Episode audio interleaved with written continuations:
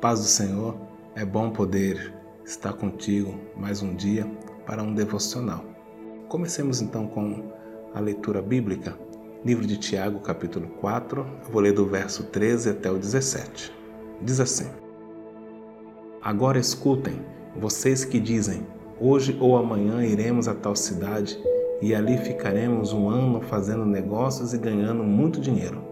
Vocês não sabem como será a sua vida amanhã, pois vocês são como uma neblina passageira que aparece por um tempo e logo depois desaparece.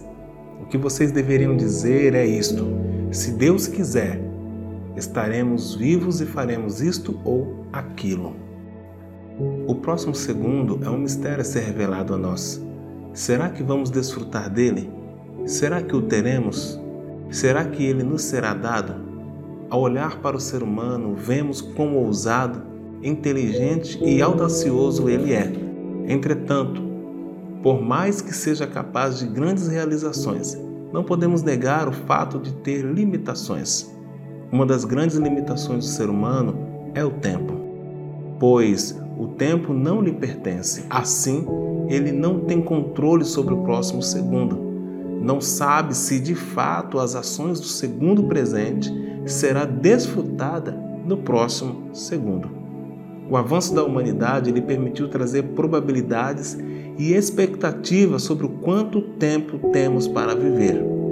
E em cima disto, em cima dessas probabilidades e expectativas, é que fundamentamos nossos projetos e sonhos, mas jamais poderá afirmar o tempo exato da vida de alguém. O ser humano jamais poderá afirmar o tempo exato da vida de alguém. Deus, o dono do tempo, diz que não devemos nos preocupar com o amanhã. Afinal, o amanhã pertence a Ele. Este é um ato que demonstra pelo menos duas verdades. A primeira é a de que Deus decide a quem dá o próximo segundo. A segunda é o quão necessitado somos daquele que é dono do tempo. No que diz respeito a ser presenteado com mais um segundo, é uma decisão exclusiva de Deus. Sobre ser dependente, necessitado, o ser humano demonstrará isso quando todos os seus projetos forem submetidos à decisão de Deus de dar-lhe ou não mais tempo para essas realizações. Se o Senhor quiser e vivermos, faremos isso ou aquilo. Querido Deus, obrigado por essa oportunidade de podermos louvar o teu santo nome, falar contigo e colocar o nosso coração em ti. Colocamos diante de ti, Senhor, todos os nossos projetos, tudo que somos, tudo que temos, pertence a ti, pois sem ti nós não somos nada. Eu oro, Pai, abençoando a vida dos meus irmãos, abençoando a vida de cada um, Pai, que tem se dedicado a este devocional diário, a crescer na espiritualidade, no relacionamento contigo.